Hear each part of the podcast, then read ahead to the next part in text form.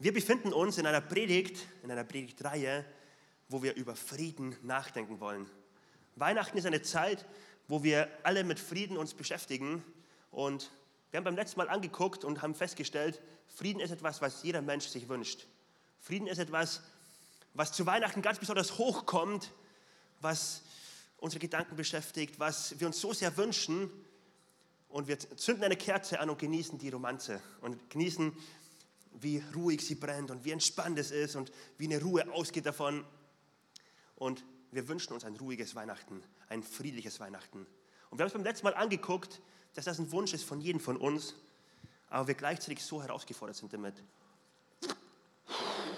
Weil wir festgestellt haben, wie ein Luftballon, es pustet sich auf, wir wünschen uns Frieden und wir denken, wir müssen den Frieden aber beschützen, dass es nicht unter die Realität des echten Lebens kommt, weil sonst zerplatzt es. Und dann haben wir angeguckt, welche Art von Frieden Gott uns schenken möchte. Eine Art von Friede, die gefüllt ist mit ihm, die der Realität des Lebens standhalten kann, wo eine Realität da sein kann. Der Luftballon ist mit Wasser gefüllt und wo eine Realität da sein kann, die herausfordernd ist, die heiß ist, die schwierig ist, aber der Frieden dennoch bleibt, aber der Frieden uns beschützt.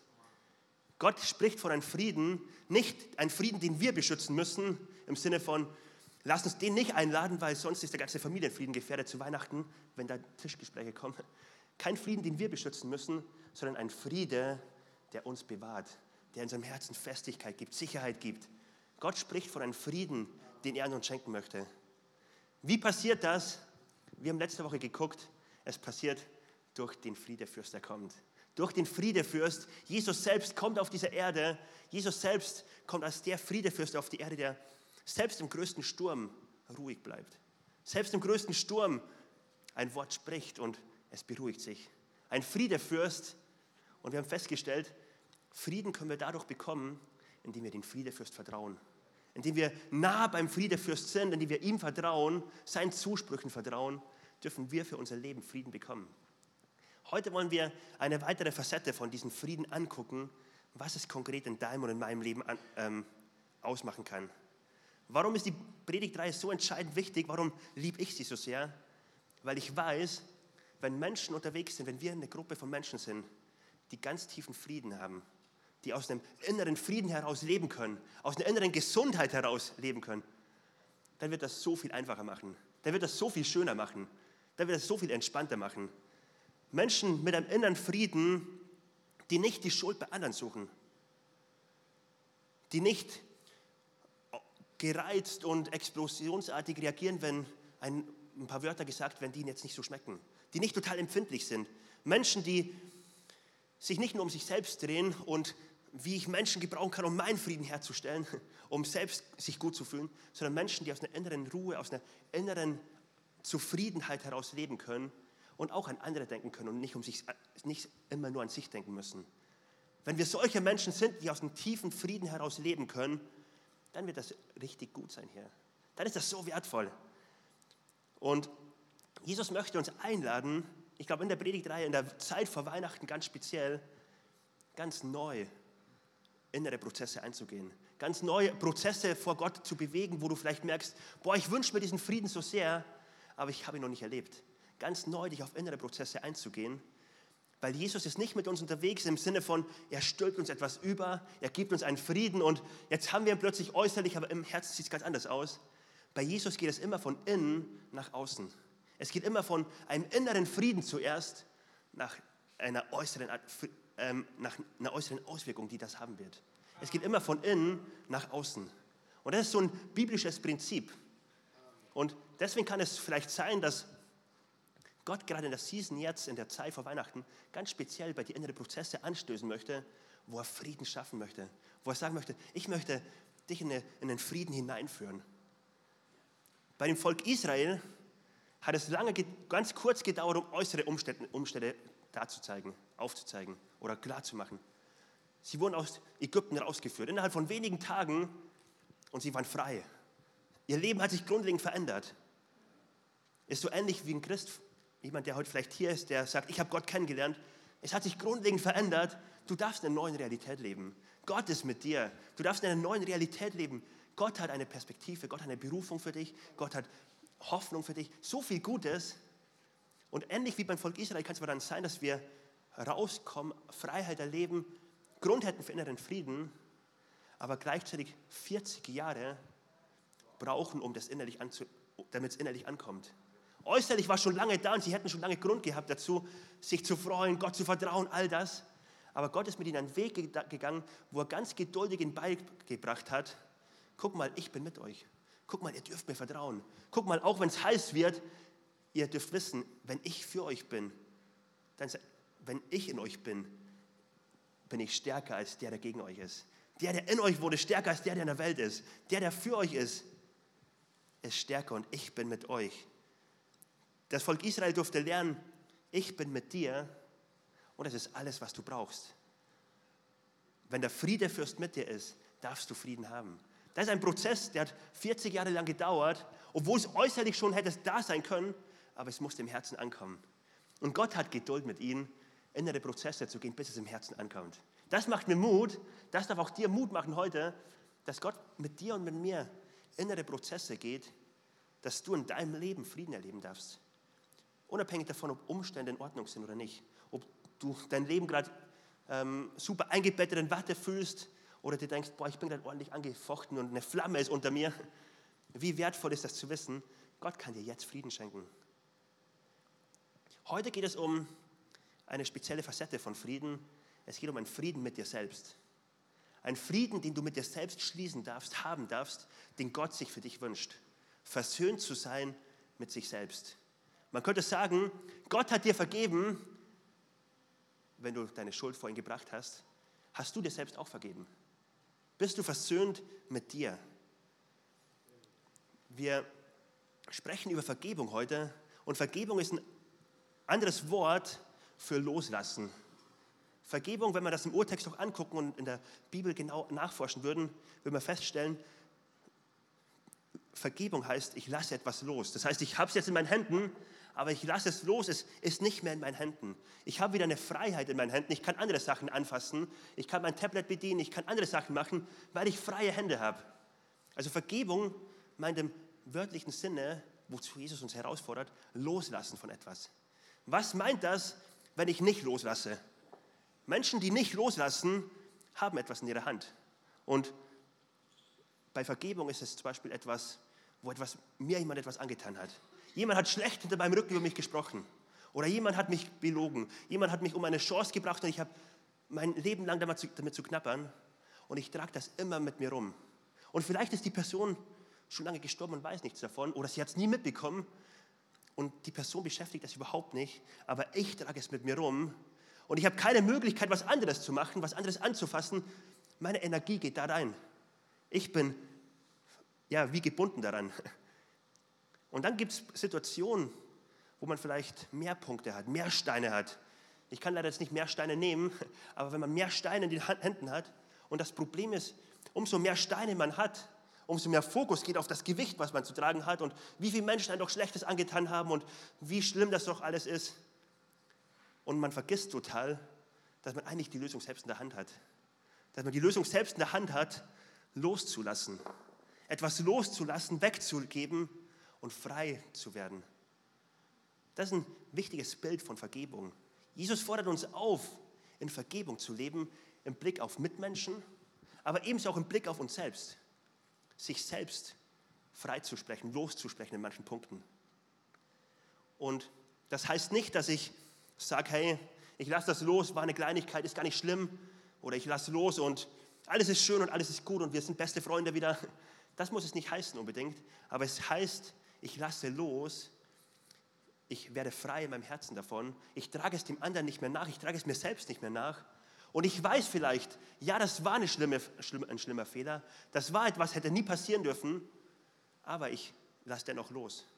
Also loslassen heißt nicht kleinreden, heißt nicht schönreden, sondern loslassen heißt, ich beschütze mein Herz davon. Ich lasse selbst los, weil ich weiß, wenn ich das trage, es wird negative Auswirkungen auf mein Leben haben. Es wird mich zurückziehen, es wird mich zurückwerfen. Ich lasse los davon. Und jetzt die Frage, wie geht es dir beim Loslassen? Wie geht es dir mit Vergebung im Blick auf dich persönlich? Wie geht es dir im Blick, wenn du auf dein Leben guckst? Wie geht es dir mit dem Punkt Vergebung? Mancher sagt vielleicht, täglich bin ich mit meinen Fehlern konfrontiert. Da gibt es Fehler in meinem Leben, die ich falsch gemacht habe. Da gibt es die Familie, die ich vernachlässigt habe jahr, jahrelang. Und jetzt bin ich getrennt von ihr und ich habe es jeden Tag vor Augen. Fehler, die direkt vor meinen Augen sind. Fehler, die ich vielleicht versuche zu verdrängen, aber sie kommen immer wieder mal hoch. Wie beim Wasserball, bei einem Ball im Wasser, wenn ich ihn unter Wasser drücke und ich versuche es zu verdrängen und ich versuche es unter Wasser zu halten, aber es ist nur eine Frage der Zeit, bis der Ball hochploppt und hochschießt und ich kann ihn nicht andauernd unter Wasser halten. Ein anderer sagt vielleicht, ich glaube zwar, dass Jesus mir vergeben hat, ich glaube es wirklich, aber mir selbst vergeben kann ich nicht. Ich fühle mich unwürdig, dass ich Vergebung bekommen kann.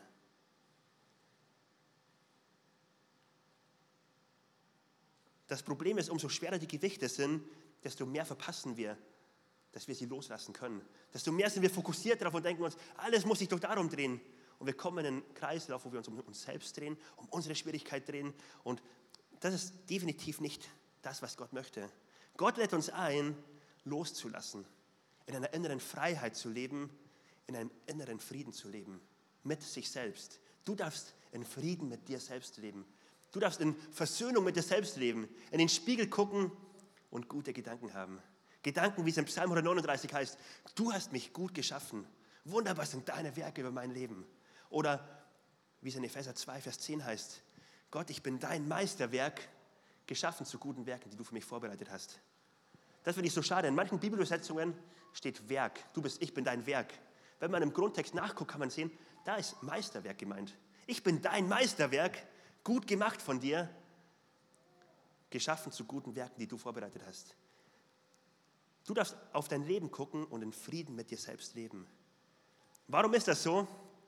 Wir wollen uns jetzt ein paar Punkte angucken, die das möglich machen, dass Vergebung da ist. Wir gucken an Jesaja 1, Vers 18. Lass uns den mal den Text gemeinsam lesen. Da heißt es: Der Herr sagt: Kommt her, lasst uns prüfen, wer von uns Recht hat, ihr oder ich. Eu, eure Verbrechen sind rot wie Blut und doch könnten sie weiß werden wie Schnee. Sie sind rot wie Purpur und doch könnten sie weiß, weiß werden wie reine Wolle. Jesus spricht davon, dass Menschen mit Schuld beladen sind. Jesus spricht von der Schuld, die jeder Mensch auf sich hat. Vielleicht eine mehr, der andere weniger, aber jeder hat wie ein weißes T-Shirt an nach dem Spaghetti essen. Vielleicht kennt ihr das. Es ist der größte Fehler, mit weißem T-Shirt oder weißem Hemd Spaghetti zu essen. Und man hat überall rote Punkte. Man denkt sich, oh nein, alles ist versaut. Und Jesus spricht davon, so richtig wie in Rot eingetaucht ist dein Hemd, ist dein T-Shirt, bist du vor Gott. Und kein Mensch kann aus Rot weiß machen. Kein Mensch ist, ist es möglich, seine Schuld selbst sich zu vergeben in Bezug auf Gott. Und dann gibt aber Gott diese Verheißung, diese Perspektive, aber es soll weiß werden. Aber es wird ein Retter kommen, der wird dich sauber waschen. Es wird ein Retter kommen, der wird all das wegnehmen, auf sich nehmen und du darfst weiß gekleidet sein. Du darfst heilig sein vor deinem Gott.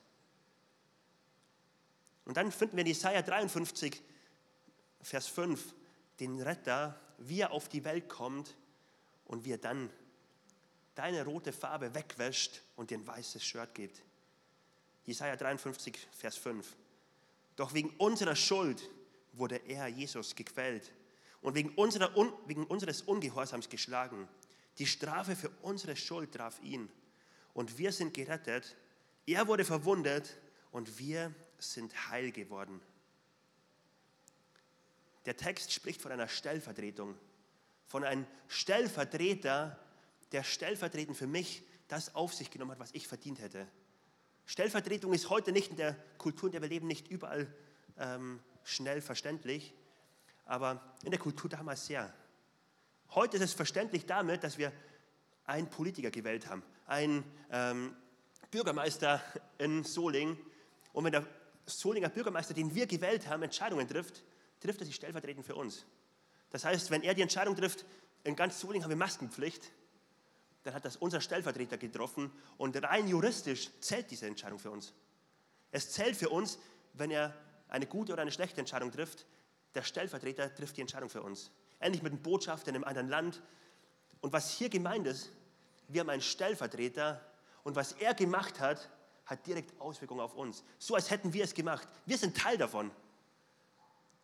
Und dann heißt es, er trug unsere Schuld. Und es ist unfair, wenn man das so anguckt. Jemand wurde geschlagen, jemand wurde zerschlagen an meiner und an deiner Stadt. Und es ist absolut unfair, aber das ist Gottes Weg, den er gegangen ist. Es ist sein Weg, dass er aus Liebe den Weg auf sich genommen hat. Und es ist unfair, aber das ist Liebe und Gnade von ihm. Jemand zahlt die Rechnung für das, was ich hätte zahlen und nicht zahlen kon konnte, können. Und wichtig sind hier beide Seiten. Auf der einen Seite, meine Rechnung wurde bezahlt, das, die rote Farbe wurde weggewaschen und dann geht es aber weiter. Er trug meine Strafe, ich bin gerettet. Er wurde verwundet, ich bin heil. Er trug die Sünde, ich bin heilig vor Gott. Es ist immer ein, eine Stellvertretung und für manche, die Schwierigkeiten haben, sich selbst zu vergeben, die bleiben beim ersten Schritt stehen. Er hat mir vergeben. Er hat die Farbe weggewaschen. Aber es geht weiter und zeigt die Konsequenz auf. Er ist mein Stellvertreter gewesen und hat die Sünde auf sich genommen. Jetzt ist er mein Stellvertreter und so wie er heilig und rein ist, darf auch ich heilig und rein vor ihm stehen. Ich darf mich mit Jesus identifizieren. Er ist mein Stellvertreter. Was er gemacht hat, ist für mich und hat Auswirkungen auf mein Leben. Und nicht meine Schuld, nicht meine Tat entscheidet über mich. Ich bin heilig, weil er heilig ist. Ich bin gerettet, weil er gerettet ist. Ich bin mit Ewigkeitsperspektive, weil er Ewigkeitsperspektive hat und gibt. Weil er verwundet ist, bin ich heil. Und das ist alles andere als billige Gnade. Das ist eine Einladung von Jesus. Du darfst heil, du darfst heilig, du darfst rein sein, du darfst gerecht sein, nicht aus dir heraus, sondern weil Gott es getan hat. Du darfst es annehmen im Glauben. Du musst nichts dafür tun, du musst nicht leisten, du kannst alles verbockt haben bis jetzt, aber jetzt ist es da. Das hört sich so einfach an, aber wenn wir den Text angucken, dann merken wir, das ist nicht billig. Das hat Jesus alles gekostet. Dafür ist Jesus bis ans Äußerste gegangen, hat sein Blut fließen lassen, um mich, um dich zu erkaufen. Wer das versteht, der würde niemals auf den Gedanken kommen, ach, das ist doch alles billig und einfach und ich entspannt, kann ich einstecken und dann weitermachen wie zuvor. Sondern wer das verstanden hat, wird feststellen, wow, wenn ich so sehr geliebt bin von diesem Gott, wenn ich so wertvoll in seinen Augen bin und er so den Preis bezahlt hat, dann will ich mein Leben auf ihn ausrichten. Dann will ich ihm vertrauen. Dann bin ich so teuer erkauft. Dann will ich mein Leben ihm geben und ihm nachfolgen. Wer das versteht, wird weit entfernt sein von einer billigen Gnade. In 1. Johannes 1, Vers 9 wird die Konsequenz für uns, die Auswirkung von dem, was Jesus getan hat, noch ein bisschen deutlicher erklärt. Wenn wir aber unsere Verfehlungen eingestehen, können wir damit rechnen, dass Gott treu und gerecht ist. Er wird uns dann unsere Verfehlungen vergeben und uns von aller Schuld reinigen. Er wird uns von aller Schuld reinigen. Deswegen kann ich anderen vergeben, weil ich weiß, mein Gott vergibt auch mir. Ich kann anderen vergeben, weil ich weiß, mein Gott vergibt mir. Ich lade dich ein, wirklich diese Bibelverse für dich persönlich nochmal ganz tief anzugucken, nochmal auf dich wirken zu lassen, vielleicht eine Gebetszeit zu haben, wo du einfach nur eine Stunde die Bibelverse auf dich wirken lässt und Gott fragst, was macht das mit meinem Leben? Was, was macht das mit meinem Herzen? Weil so viele Christen kämpfen mit Schuldgefühlen, obwohl das auf keinen Fall sein sollte. So viele Christen fällt es einfach zu wissen, Gott vergibt mir, aber es ist so schwer, sich selbst zu vergeben. So viele Christen laufen mit Steinen, mit Paketen rum, die sie runterziehen, die sie runterdrücken, mit Schuldgefühlen, mit einen negativen Antreiber mit inneren Antreibern von, jetzt muss ich aber allen Menschen alles recht machen, weil ich habe damals mal einen Fehler gemacht, weil sie sich selbst nicht vergeben und innere Antreiber haben und gar nicht merken, dass sie eigentlich loslassen könnten und eigentlich viel freier sein könnten und Gott mit ganzem Herzen dienen könnten, aus Liebe ihm dienen könnten und nicht aus dem Schuldgefühl heraus, nicht aus dem inneren Antreiber heraus. Und ich lade dich ein, diese Verse auf dich wirken zu lassen. Schuldgefühle lösen nämlich richtig negative Sachen bei uns aus. Schuldgefühle lösen negative Sachen bei uns aus, dass wir gute Werke tun wollen. Dass wir aus einem schlechten Gewissen heraus sagen, jetzt muss ich aber etwas Gutes machen. Ich finde das sehr spannend, dass Statistiken herausgefunden haben, dass Männer, die ihre Frau betrügen, in der Phase, wo sie den Partner betrügen, ähm, noch mehr auf ihren Partner achten, noch mehr ähm, versuchen, dem Partner vieles recht zu machen, bessere Ehemänner sein wollen. Also im Sinne von, wie sie auftreten bei ihr. Warum? Sie haben ein schlechtes Gewissen und strengen sich umso mehr an. Schuldgefühle können Sachen in uns her hervorrufen, die sind echt negativ.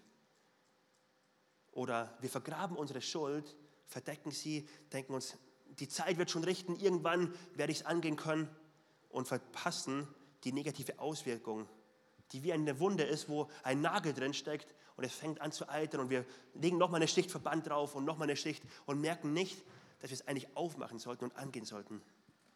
Oder wir klagen uns selber an und leben in andauernden Selbstanklagen und negativen Druck und werden erdrückt von dem Gewicht.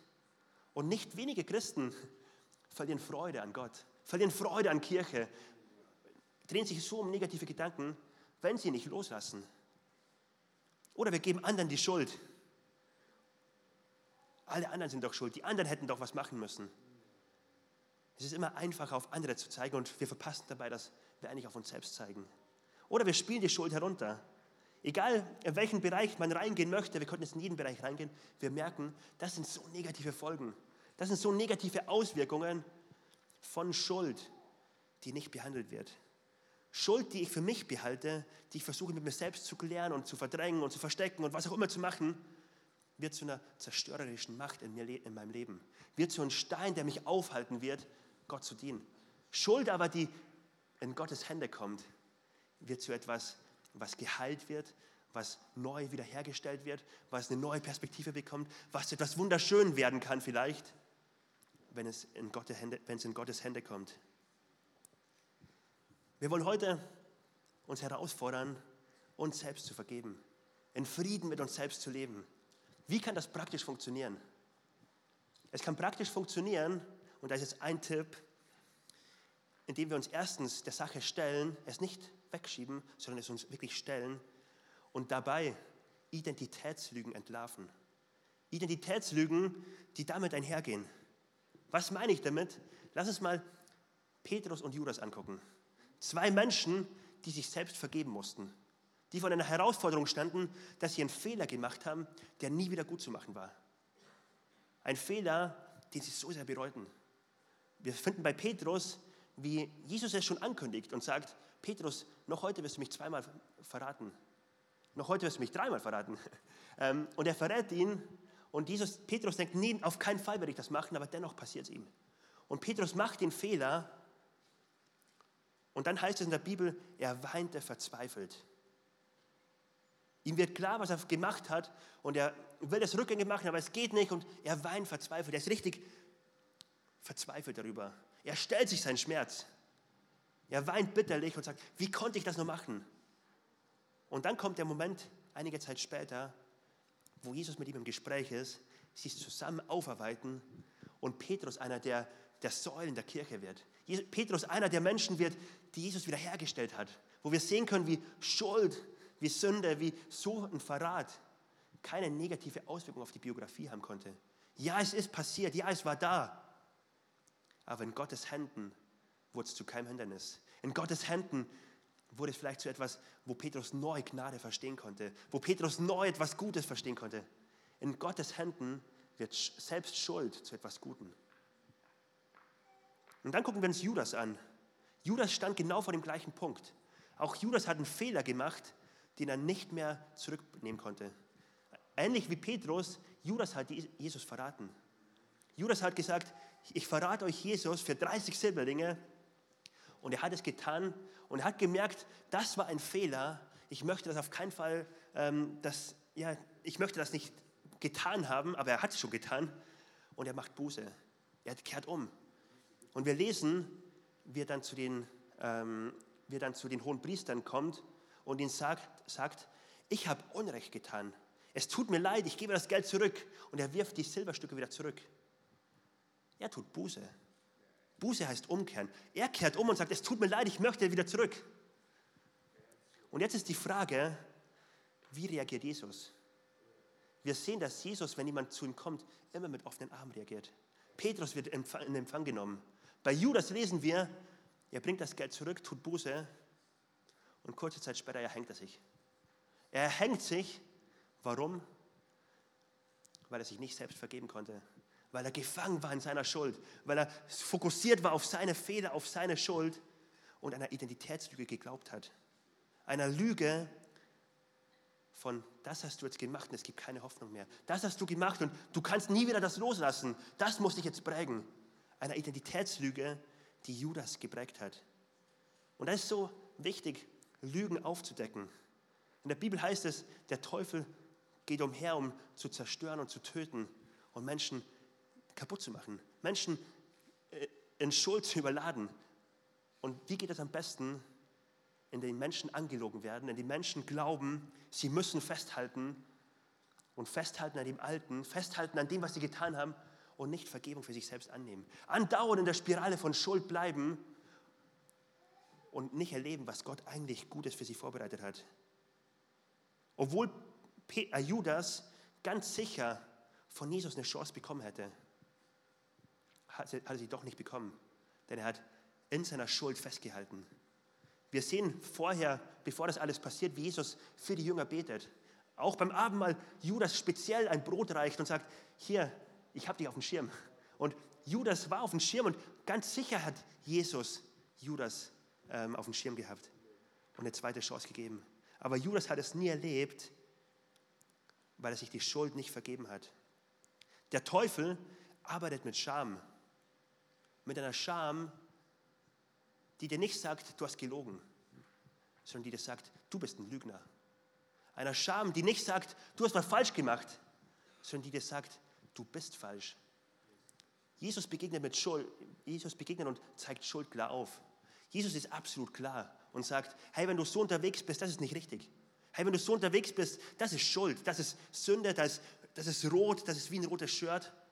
Jesus begegnet und zeigt Schuld ganz klar auf. Aber er zeigt Hoffnung auf und er zeigt Vergebungsbereitschaft auf und er lädt ein, komm, lass dein Shirt weiß waschen. Komm, begegne mir und du entdeckst, entdeckst Hoffnung. Der Teufel arbeitet nicht mit Schuld, er arbeitet mit Scham. Er arbeitet damit und sagt, du hast etwas falsch gemacht, du bist jetzt falsch. Du hast gelogen, du bist ein Lügner. Du hast einen Fehler gemacht, du bist ein Fehler. Vielleicht einige Mamas unter uns, du hast dein Kind da falsch behandelt. Du bist falsch als Mama. Du solltest eigentlich gar keine Mutter sein. Vielleicht eine Papas, einige Papas unter uns ähnlich. Ich habe gesündigt, ich habe versagt, ich bin ein Versager. Und der Teufel will diese Scham festmachen in unserem Leben. Und es führt dazu, dass wir festhalten an Sünde, dass wir festhalten und nicht loslassen und am Ende wie mit Steinen beladen sind, obwohl Jesus eine Perspektive hat für uns, wo er sagt, ich habe dir doch schon lange vergeben. Ich habe dich doch schon lange frei gemacht davon. Du kannst frei sein. Wenn Jesus uns begegnet, dann lässt er nicht fünf gerade sein, sondern er guckt auf dein Leben und sagt, ja, hier ist wirklich, hier sind Dinge passiert, die sind nicht in Ordnung. Aber die, Jesus gibt das Versprechen, wenn du zu mir kommst, wer seine Sünden bekennt, darf damit rechnen, dass Gott treu und gerecht ist und Schuld vergibt.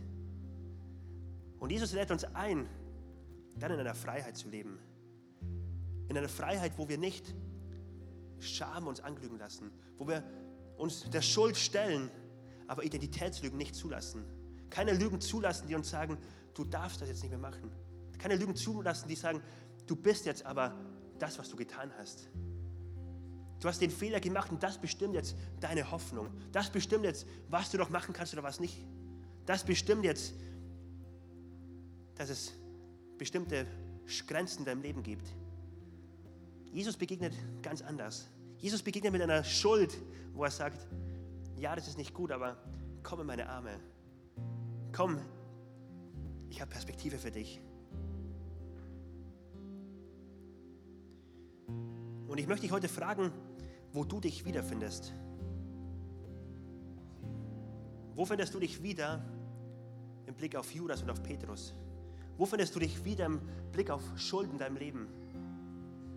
Es ist so wertvoll zu wissen, Jesus hat, Pet Jesus hat Petrus gekannt und Jesus hat Judas gekannt. Er hat beide gekannt und hat von beiden Fehlern gewusst, die passiert werden. Von Fehlern, die, die sie beide machen werden und von all dem, was noch passieren wird. Und Jesus hat sich dennoch ausgewählt. Jesus hat dennoch gesagt, ich möchte dich bei mir haben. Ich lade dich ein. Ich habe Perspektive für dich. Ich habe am Kreuz bezahlt für alle Schuld, die noch passieren wird.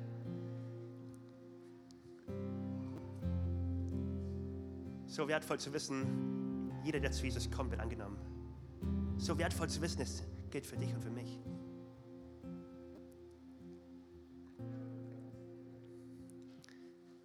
Und ich lade uns ein, einen kurzen Moment die Augen zu schließen. Lass uns mal einen persönlichen Moment haben. Es ist nicht die Frage, ob du Fehler gemacht hast, ob du Schuld auf deinem Leben hast. Es ist die Frage, wie gehst du damit um? Fehler hat jeder von uns, aber wie gehst du damit um?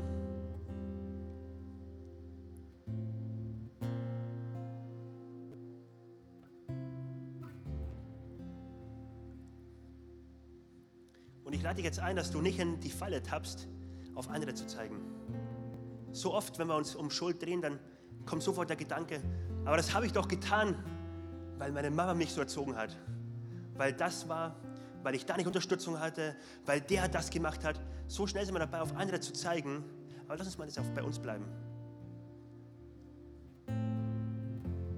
Bei uns bleiben und feststellen, ja, das sind Dinge passiert, weil wir nicht auf die Stimme des Heiligen Geistes gehört haben. Weil wir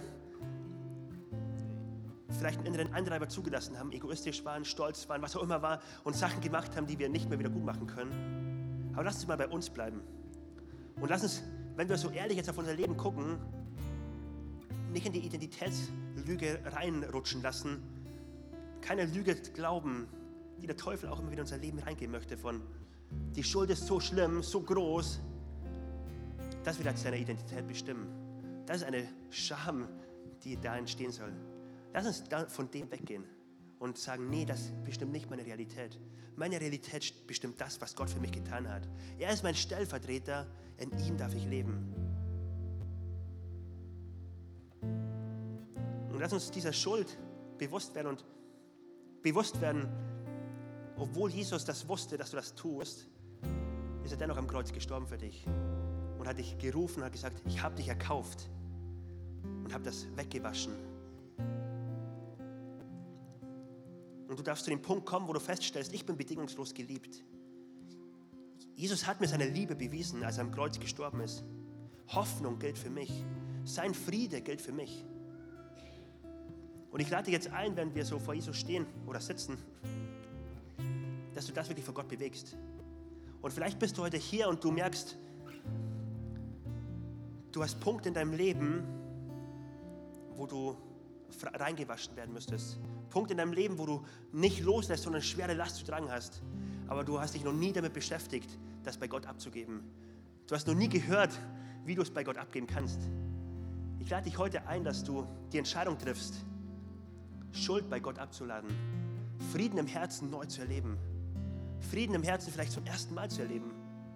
Es beginnt nicht durch Leistung, es beginnt nicht dadurch, dass man irgendwas vor Gott beweisen muss, es beginnt damit, dass man sein Herz für Gott öffnet. Dass man vor Gott ehrlich wird und sagt, Gott, ich möchte mit allem zu dir kommen, mit allen Fehlern, mit allem, was mich von dir abhält, mit allen Lasten, die ich trage. Und ich möchte es einfach vor dich bringen. Ich möchte einfach vor dich kommen und ich möchte anfangen, dir zu glauben, dir nachzufolgen. Du sollst König in meinem Leben werden. Und die Bibel gibt das Versprechen, wer so zu Gott kommt, wird erleben, wie Gott Lasten wegnimmt. Wird erleben, wie Friede möglich ist. Wird erleben, wie Gott vergibt. Und ich lade dich ein, wenn du merkst, das betrifft dich, dass du einfach jetzt im Herzen das festmachst. Und du kannst das äußere Zeichen gerne deine Hand heben und sagen, hier bin ich Gott, ich möchte diesen Schritt gehen. Und du kannst das einfach festmachen und sagen, ab jetzt will ich dir nachfolgen. Ich möchte deinen Frieden in meinem Leben haben.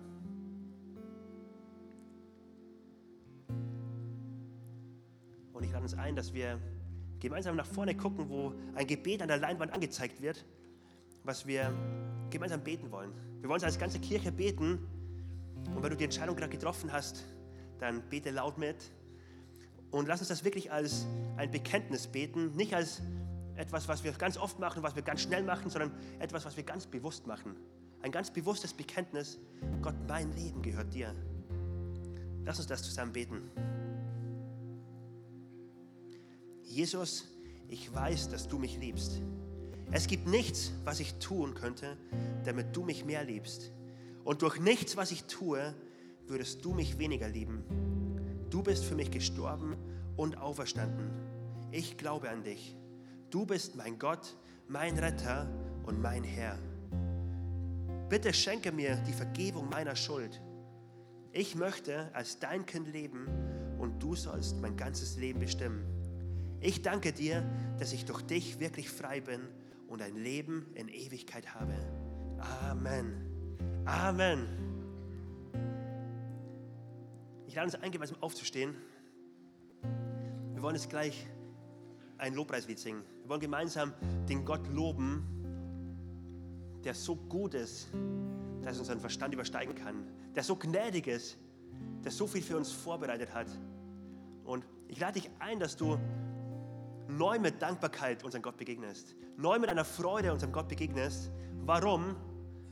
Weil er dir wirklich Frieden schenkt, der unzerstörbar ist. Weil er dir Frieden schenkt, der von nichts in dieser Welt genommen werden kann. Weil er dir Frieden schenkt, der echter innerer Frieden ist. Und dich selbst anzunehmen, selbst in Vergebung zu leben, ist ein Punkt davon. Lass uns gemeinsam unseren Gott groß machen.